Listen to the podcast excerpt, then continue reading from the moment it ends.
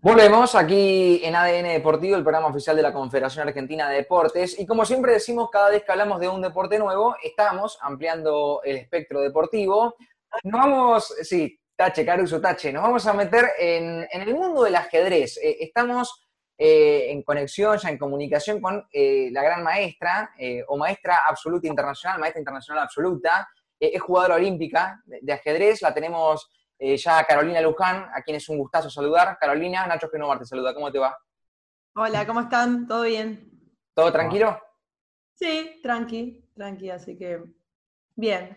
Eh, días, días muy parecidos, no todos. Sí, es cierto. Te voy a hacer una, pregunta para, para, romper el hielo y ya después nos metemos en la disciplina. Eh, es una pregunta que le hago a todos y a todas las que, charlamos aquí en ADN Deportivo y es en qué momento te encuentro, en qué etapa eh, de este aislamiento estás, si no, no, te pudiste adaptar después de 120, 130, 140 días, si ya estás adaptada, estás bien, estás en esta nueva normalidad o todavía te estás adaptando. Y mira, hay cosas muy difíciles, creo, de, de, poder llevar adelante, como, bueno, no, no ver la familia, ¿no? Estar como bastante alejada de, los afectos. Eh, obviamente extraño el tablero en vivo, o sea, si bien el ajedrez jugás por internet, podemos estudiar, hacer un millón de cosas. De hecho, estoy trabajando más que nunca. Eh, nada, extraño el tablero, o sea, extraño estar en el ambiente de un torneo, entrar a la sala de juego, eso es como, es único, o sea, es como entrar a la cancha, es, no hay forma de reemplazarlo. Y, y después, bueno, qué sé yo, pasé por la panadería, por la pintura, o sea, todas las cosas que nunca hice en la vida, como amasar mi propio pan, bueno, mirando videos, ¿no? Haciendo esas pavadas y, ya no sé qué más inventar, ¿viste? Como que estoy buscando, hice todos los, desafíos posibles físicos, ¿no? 15 flexiones en 20 segundos y eh, con el papel higiénico, ¿viste? y bueno, y ahora, qué sé yo, estoy como, sí, creo que acostumbrándome, ¿no? A usar el alcohol en gel y el spray. O sea, ya me tiré en el ojo un par de veces, o sea, no, no, cosas que, sí, sí.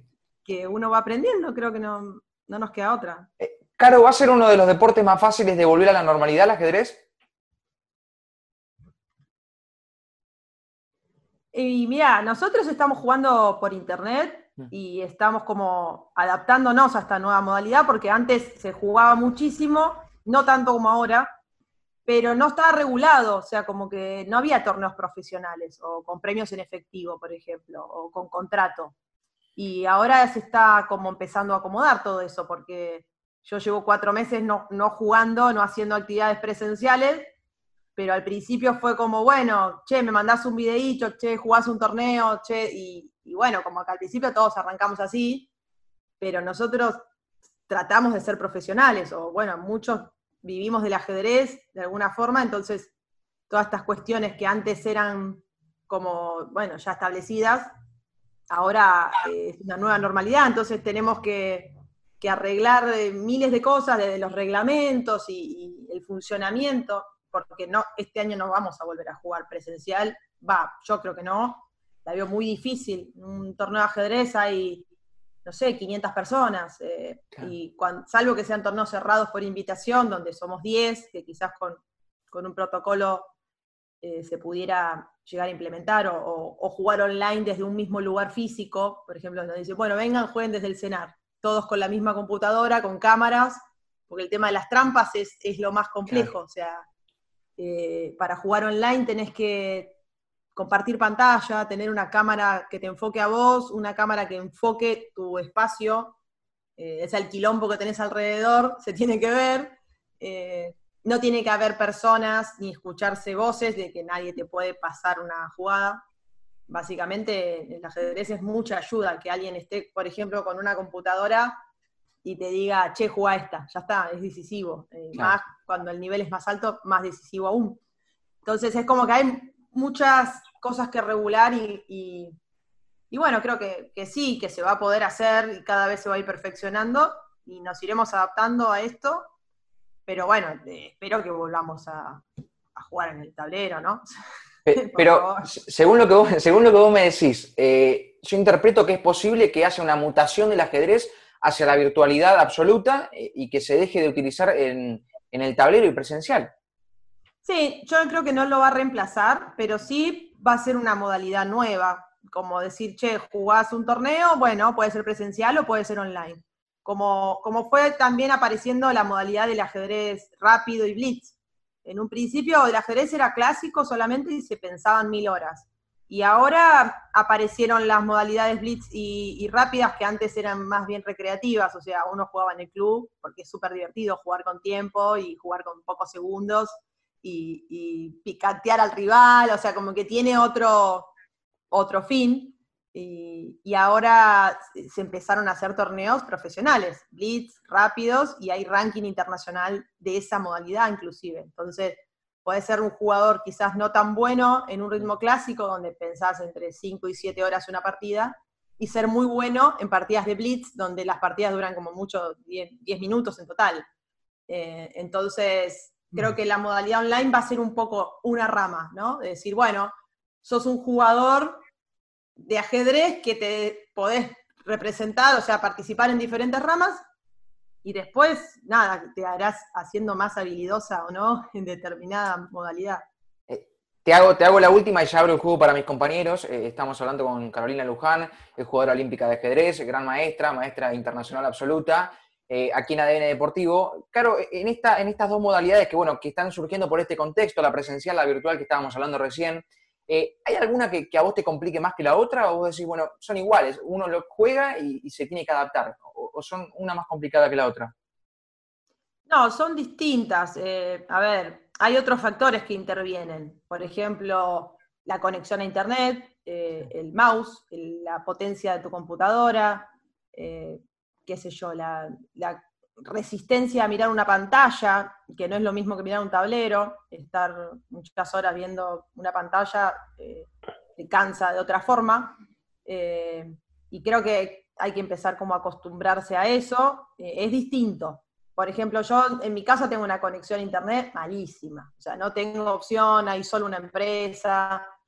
Y me condiciono un montón porque, no sé, tengo 10 megas con suerte uno de su vida, o sea, no puedo transmitir, De hecho, para jugar torneos, que es lo que yo decía, requiere cámaras y, estar conectado a una plataforma, un Zoom, un Meet, algo, eh, hace que haga más lenta mi conexión para jugar también. Entonces, ahí tiene que ver. Una persona con muy buena conexión, con las mejores, los mejores aparatos, eh, puede acortar la diferencia en un nivel ajedrecístico, por ejemplo.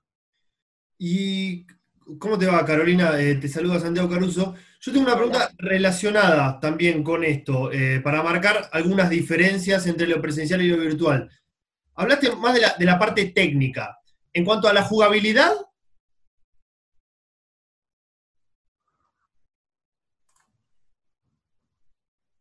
Salió medio cortado, pero creo que entendí.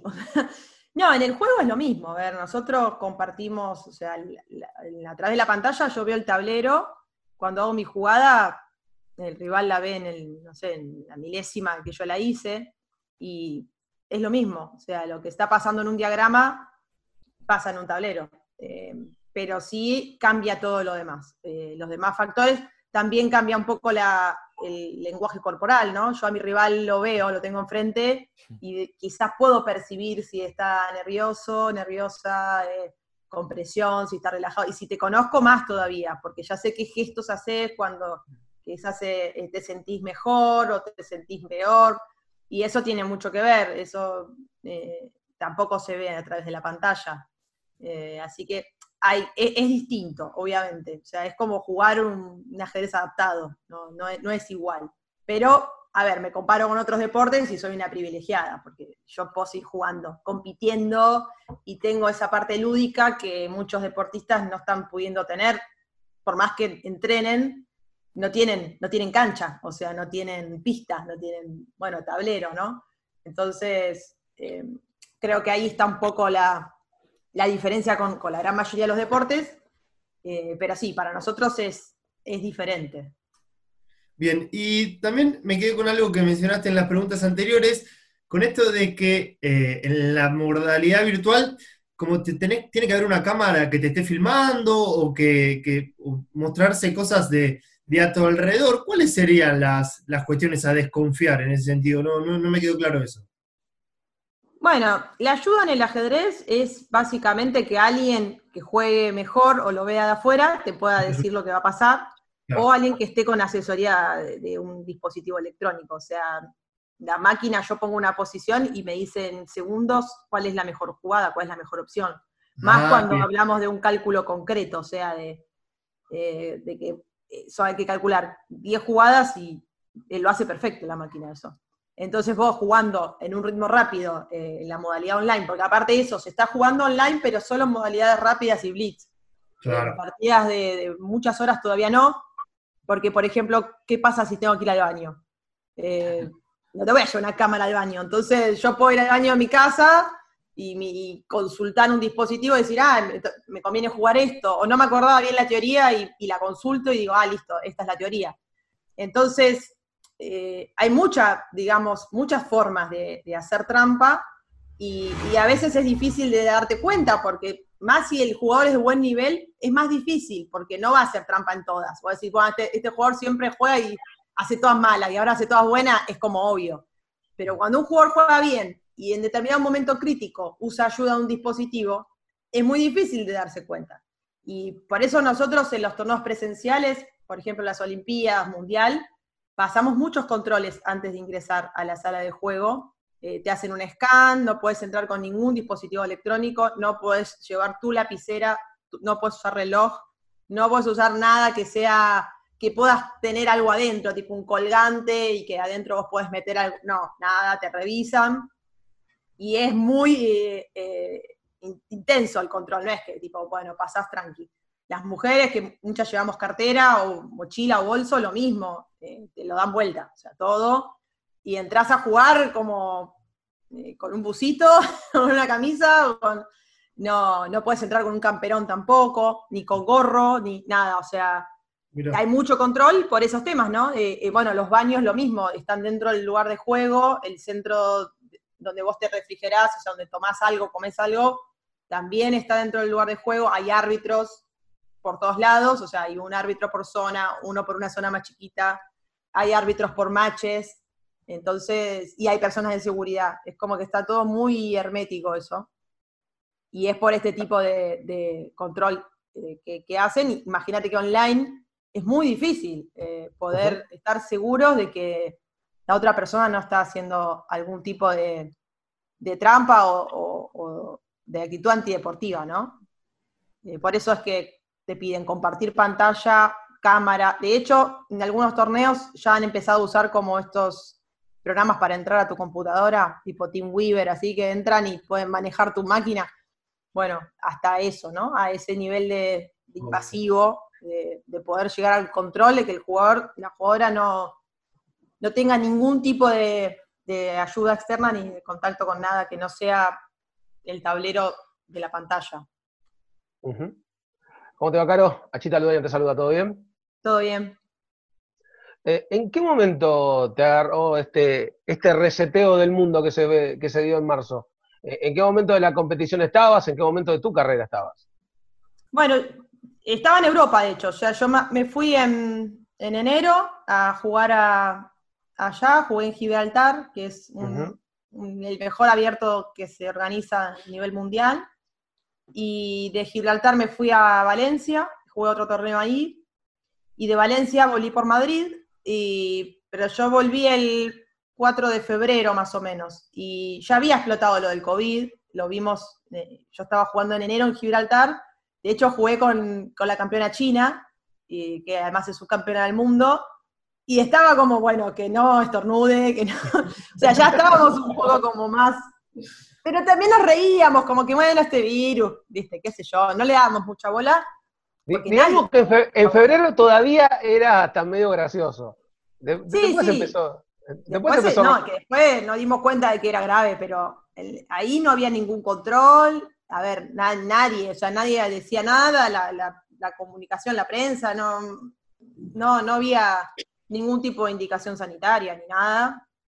Y bueno, había muchos chinos. Yo jugué en ese torneo, éramos, no sé, casi 200 jugadores y había muchos eh, jugadores de, China y, o de Oriente mismo. Eh, y bueno, y ahí como que no pasaba nada. De hecho, yo volví por Madrid y no sabía si ponerme el barbijo o no, ¿viste? Hablé con las chicas ahí, no sé, me compro un barbijo y qué sé yo, voy a quedarme ridícula, pero no sé qué onda. Y bueno, como que no, pregunté la aerolínea y me dijeron no, no era, obligatorio, así que volví sin barbijo. Eh, de hecho, el día que volví fue cuando en el aeropuerto de Madrid había un avión que no podía aterrizar y hubo todo un aterrizaje forzoso, o sea, medio un caos, por eso se demoró mucho mi vuelo. Eh, y bueno, me enteré después, porque al principio decíamos, ¿por qué no, no sale? Pensé que era por algo del COVID. Y bueno, y después llegué acá y ya vi que en febrero explotó todo en Europa. De hecho, una amiga mía quedó allá, Florencia Fernández, eh, no, no, volvió. O sea, fuimos muchos argentinos a jugar a Europa en, en esas fechas y todos logramos volver y, Flor quedó porque tenía pasaje para marzo y, ya no pudo, no pudo viajar. Nosotros tuvimos la ventaja de, un poco ver lo que pasaba en Europa al momento en el cual se empezaron a tomar todas las reglas. Vos lo viviste en carne propia. ¿Cómo, qué, ibas palpando en el ambiente? Un poco lo anticipaba recién en el tema del avión y un montón de cuestiones más, pero eh, en términos de, del lugar donde estabas, ¿qué, ibas palpando respecto al, al avance del COVID? No, es que para nadie, nadie lo tomó en serio, o sea, eh, no pensaban que iba a ser grave y no se tomó ninguna medida en Europa. Y cuando yo volví acá, les digo, miren que, ¿vieron lo de este virus, qué sé yo? China hizo un hospital en siete días, o sea, no sé si es tan pavada, ¿no? Y, bueno, como que acá estaban como viendo un poco Europa, ¿no? Si Europa no se preocupaba, dijimos, bueno, como que no debe ser tan grave. Cuando Europa explotó, que aparte es lo que tiene este virus, ¿no? Que, se sale un caso y a los tres días son mil. O sea, no es que eso es lo peligroso, lo contagioso que es y que si te agarra desprevenido no tenés sistema de salud que, resista para todos al mismo tiempo. O sea, quizás no es tan grave que te enfermes, pero sí que nos enfermemos todos al mismo tiempo. Y eso fue lo que pasó en Europa. Imagínate si eso hubiera pasado de una en Argentina, que claramente no estábamos preparados como Europa, eh, hubiéramos muerto un montón de personas. O sea, hoy creo que lo que, está lo que pasó en Europa está empezando a pasar acá, pero ya nos agarra con cuatro meses de preparación. ¿No? Se el sistema de salud. Tuvimos la oportunidad de ver el trailer de la película. Claro, es como haber visto, o sea, tenés esa, a ver, es como en la partida de ajedrez, saber lo que va a jugar el otro. O sea, si lográs anticiparte la jugada, tenés más chance de ganar. Y creo que acá es un poco eso. Nosotros vemos lo que pasó allá. Entonces, sería como una, estupidez eh, cometer los mismos errores. De última, equivocate de otra forma, pero no de la forma que ya sabes que va a fallar. Y allá en Europa falló por eso, porque no tomaron ninguna medida. O sea, nada, no lo, relativizaron, pensaron lo, que vos explicabas bien eh, en el torneo, de que era una gripe más, de que no iba a pasar nada grave y las consecuencias después quedaron, quedaron en evidencia, ¿no? No, sí, terrible, súper trágico. Aparte, bueno, Flor que quedó allá, hablamos seguido, ¿no? Y, está en la casa de unos amigos que son de Madrid, viven allá. Eh, y no, ellos la cuarentena fue total y súper estricta, o sea, no, cuando estuvieron en, la peor etapa, que creo que es un poco lo que estamos viviendo ahora, por lo menos en el AMBA, eh, no, no, no pudieron salir nada. Ahora sí, ya hace calor, eh, todo se, calmó un poco y, están como mucho más, más permisos, ¿no? Por decirlo de una manera pero, pero sí fue muy feo y lo que pasó en Europa yo espero que no, que no pase acá, ¿no? Tener que elegir quién vive y quién no, me parece que sería lo peor, o sea, ¿quién, quién puede ser capaz de tomar una decisión así? Y, y, si designás a alguien para que la tome, es un espanto, o sea, yo no querría nunca tener que tomar esa decisión. Eh, así que, bueno, creo que es como muy importante que, que tratemos en lo posible de, de cuidarnos, porque no, no hay otra forma. Hasta que no haya una vacuna, me parece que, que no tenemos otra opción, que, cuidarnos lo más posible dentro de, la, dentro de lo que cada uno puede, porque obvio, ¿no? Hay, hay gente que tiene que trabajar, hay gente que tiene que salir, pero si podés evitarlo, o sea, si podés eh, no hacer determinadas cosas que pones en riesgo a muchas personas, me parece que no cuesta nada, ¿no? Claro, Eh, quiero volver al, al deporte y te quiero hacer una pregunta seria, eh, porque en la previa, antes de la nota, hablábamos con Santi Caruso, que nosotros cuando jugamos al ajedrez eh, muchas veces somos vapuleados por nuestro rival, eh, recibimos... eh, aparte, a mí siempre me pasa que siempre vas en la misma jugada y ¡pum! me, me liquidan. Para, para un tipo... ¿Juegan como- entre ustedes? No, No, no, no, no. nosotros no. Ah, Yo no sabía que Yo era de la modalidad presencial, eh, Carolina. Virtual, la verdad que nunca probé. Yo era de la presencial. Bueno, incluso Bueno, yo no sabía sí. que Santi jugaba hasta hoy que en la previa de la nota charlamos un poco y eh, me, me comentó esta situación. Para, para una persona que eh, principiante que, que sabe muy poco y nada de- del ajedrez, ¿se le puede dar un consejo como para que no pierda constantemente? Algunos tips, algunos tips, Carolina, pido yo. Bueno, a ver, eh, primero tienen que saber las reglas, como en cualquier deporte. Si no saben bien las reglas, ya, bueno, estamos, Bien. ahí estamos mal. O sea, primero saberse bien las reglas. ¿Algún- Segundo, lo, lo Ah, perdóname, importante- ¿al- ¿alguna que se pueda, alguna regla que por ahí eh, no se tiene tan en cuenta y la consideres bien importante? Bueno, muchas personas me preguntan si se juega o no con peón al paso, por ejemplo. El peón al paso, como a decirme, ¿se juega el fútbol con, con corner? Y sí, o sea, o sea, sí, se juega con eso. O sea, peón al paso, enroque y la coronación, cuando un peón llega a la octava fila y podés cambiarlo por otra pieza, que no puede ser ni peón ni rey, eh, eso son Bien. reglas del juego. Eh, algunas reglas se adaptan, quizás para el ajedrez escolar o el ajedrez más de, de niños, porque es más didáctico. Es como, no sé, en el handball no le cobras todo el tiempo la falta a los nenitos porque el partido vive parado y, no, no, no funciona. Bueno, el ajedrez es un poco así. eh, no hay reglas quizás tan estrictas, pero el reglamento de la Federación Internacional es el mismo para todos. O sea, se juega con esas reglas. Eh, así que sí, no hay muchas. Eh, para el tocada movida, que es otra, que pieza que tocas, en, en el ajedrez eh, presencial, porque ahora no hay, ¿no? Pieza que Claro. tocas, pieza que moves. Y los nenes, como que la ansiedad, ¿viste? Tocan todo y, bueno, como que esa regla quizás no están tenida en cuenta, o a veces entre amigos dicen, bueno, che, jugamos sin tocada movida. Pero eso falla, porque empiezan, bueno, pero yo te perdoné y vos no me perdonaste, y en realidad yo la toqué con el codo y no vale, y bueno. ¿no? Para mí hay que jugar con reglas, siempre. Bien. A lo que sea que juegues, reglas claras. Y, y después hay algunas cosas como básicas de, a ver, si uno juega en base a, dominar el centro del tablero, lo mismo, es como otro deporte. Si yo juego en una cancha, en una línea, y tengo más chance de perder la pelota porque ya me marca la línea de, un lado, ¿no? Y tengo menos opciones de pase, menos opciones de, de llegar a un arco. Bueno, en ajedrez lo mismo, si yo tengo una pieza en un lateral y domino menos casillas, tengo más chance de que me la atrapen. En cambio, si estoy desde el medio y controlo el centro, que son las cuatro casillas, los cuatro cuadraditos del medio, tengo más amplitud, ¿no? Puedo jugar en los dos flancos, que son los dos lados del tablero, tengo más dominio, más chances de escapar, de jugar para atrás, de jugar para adelante. Eh, esos son como cosas muy básicas, igual que usar todas las piezas, no mover solo los peones o solo, una, solo la misma pieza 20 veces, sino tratar de sumar, decir, bueno, juego, saco mis caballos, saco mis alfiles, eh, aseguro el rey. Y en base a eso, bueno, después ya empieza a haber como más estrategia, hay como puntos más débiles. Por ejemplo, cuando el rey no se enrocó, el punto más débil suele ser la casilla, en el caso de las negras, F7, en el caso de las blancas, F2, que es la casilla que está en diagonal al rey, que es el punto menos defendido. O sea, ese punto solo está en contacto con el rey. No hay ni un caballo, ni un alfil, ni una dama, nadie defiende ese punto. Que es el famoso jaque mate pastor, te lo dan ahí, en esa casilla. Porque precisamente es el punto más débil y es donde más fácil es para atacar directamente.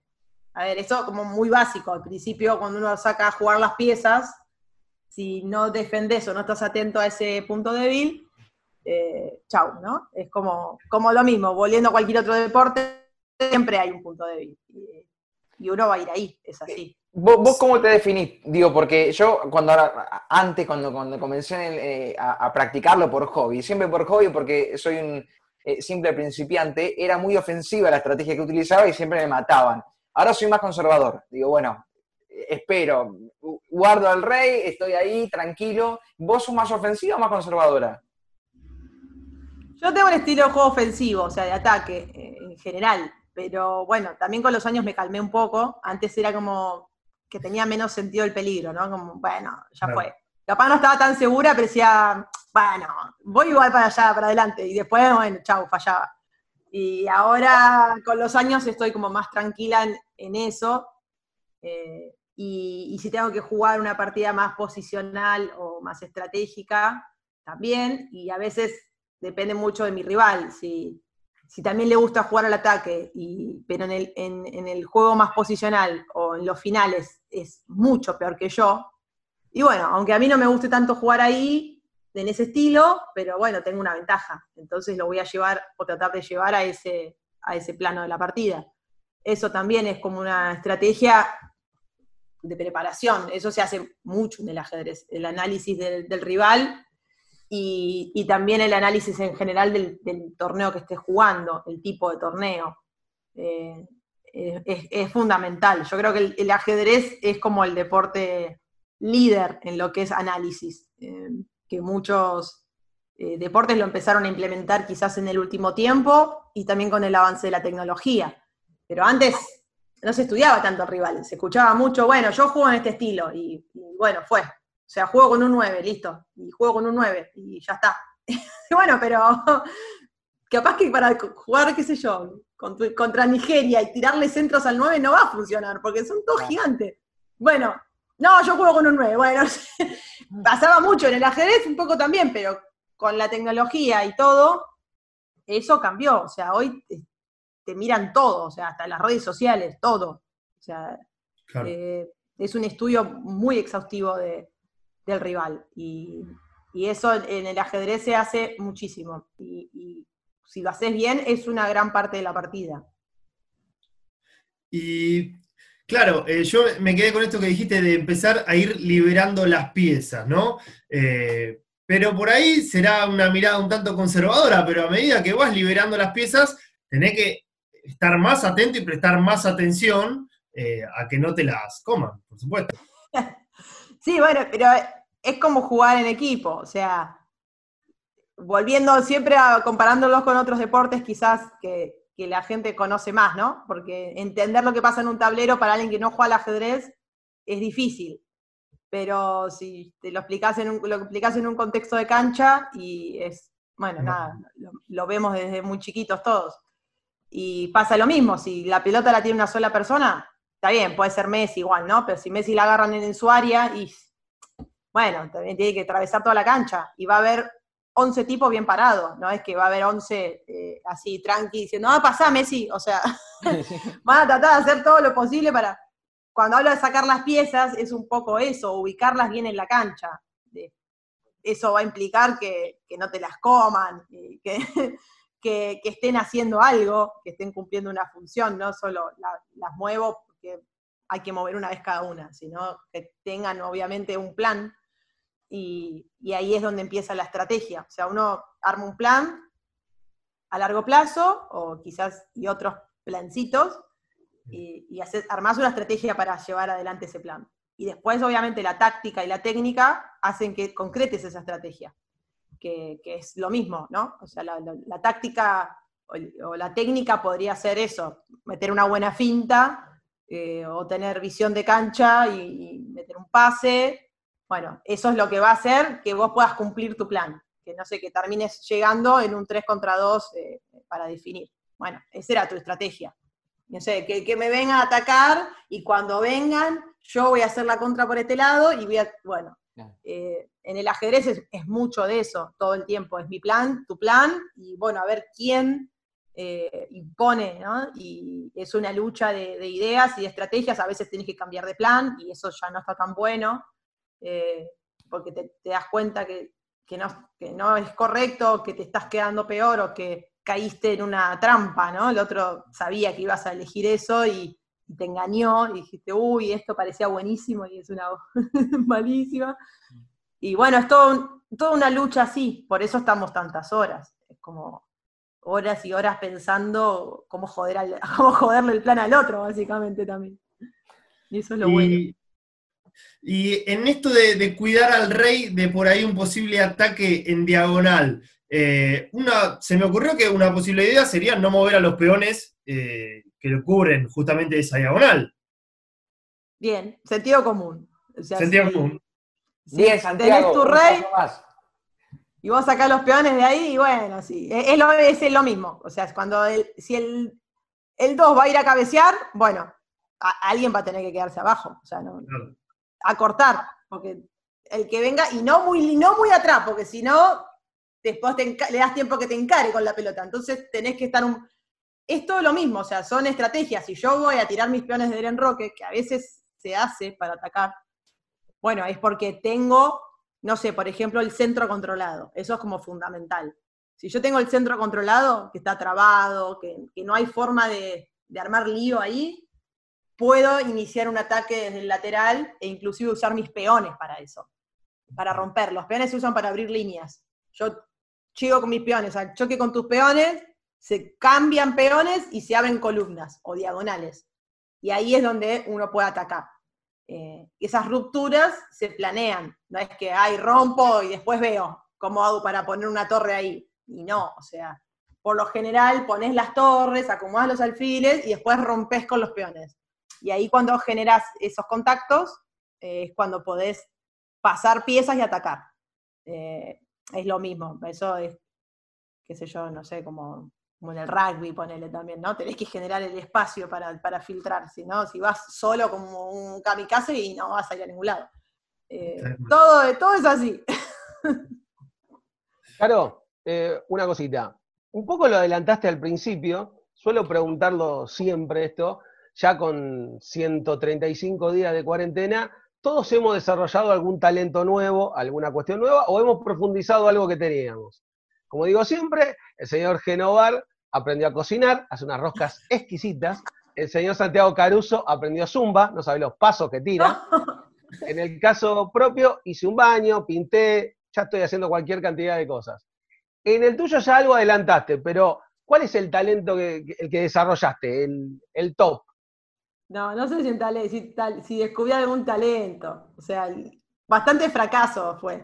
O sea, pinté con un par de paredes con pintura blanca, no hay mucho margen de error. Igual Claro. también es llena de pintura, es un desastre todo, manché todo el piso. O sea, como que la parte de, poner la cinta, viste, cubrir el piso, eso me embola. Yo quería pintar ya directamente. Claro. No, no salió tan bien, pero Pre- zafó. preparame, preparame el lugar, yo te lo pinto. Vos preparame el lugar. Claro, eh, quería hacerme la estrella, ¿viste? Pero tengo que hacer yo sola, así que tuve que, que parar. Después la, la cocina, me gusta cocinar en general, así que estuve como cocinando de más porque tengo el tiempo que capaz no tengo durante mi vida cotidiana. Así que eso podría decir que, que afirmé un talento, por decir de una manera, tampoco es que... Pero bueno, entre, entre los mediocres que me rodean, cocino bien, digamos. Mis amigas dicen, claro, vos sos una bomba, y- pero vos no sabés hacer un patio, o sea, tampoco es que... Sí, sí, sí, sí. Así que bueno, como que la cocina podría ser... Y después, no sé, no, tampoco ni improvisé tanto. Aparte hago muchas cosas, entonces es como difícil que se me ocurra alguna cosa nueva. Ah, me anoté en un curso de inglés, ponele. Le hablo inglés, pero como una india, porque aprendí siempre de viajar, Igual que yo. No quería, no quería decirlo, lo dijo él solo. Yo me anoté arranqué la semana pasada también. Yo voy a tener un curso online de inglés y encima tengo compañeros deportistas, o sea, es como que de casualidad. Yo lo vi en el Instagram y me, me anoté en un curso. Claro. Y, y bueno, así que hablamos un poco. Somos cuatro indios hablando con una profe que nos guía. Está bueno y me entretiene. Bueno, Y aparte eh, está bueno tener como algún horario, porque si no es como que eh, todo, eh, no cortas sí, nunca, es, todo un quilombo, ¿no? Cocinás y después eh, una entrevista y después estás dando sí. clases y después me pongo a limpiar, o sea, es como todo Sí, todo muy 24-7 así. monótono, sí. eh, te, vas, Sí. te vas entreteniendo. Por, por lo pronto, ya hiciste cocina como Genovar, hiciste pintura como yo, te falta hacer zumba como Santi, y ya quedamos completados. Ah, hice Zumba, hice Zumba Strong, esa que es más tipo con cosas de combate, hice también. Hice eso, después me aburrí. Hice yoga, me aburrí también. Sí. O sea, yo juego, juego futsal y juego el handball. O sea que necesito como correr, correr atrás de una pelota y chocarme. O sea, e- eso me gusta. Y, y no puedo estoy como enjaulada, ¿no? O sea, Sí, sí. hice cosas, hago rutinas, de hecho, eh, bueno, en la, en la UNTREF, que yo juego en la universidad y trabajo ahí también. Y tenemos en el área de deportes entrenamiento físico y todo, que el preparador físico manda. Y, claro, arrancamos todos ahí desafiándonos, ¿viste? Y ahora ya está, ya no, no estoy haciendo nada, o sea, un desastre. Caro, Un te, te tengo que, eh, te tengo que cortar porque se nos va a cortar el tiempo eh, y si no, no nos vamos a poder despedir. Te agradezco por la nota, la verdad que es un placer y seguramente en las próximas semanas eh, volvamos a comunicarnos para seguir charlando. Bueno, dale, dale, estuvo buena. Uh, un beso grande, gracias. Muchas gracias. A ustedes, un beso. Hasta luego. Claro. Ha pasado Carolina Luján, aquí gran maestra de ajedrez en ADN Deportivo. Hacemos una pausa cortita y ya seguimos porque hay más.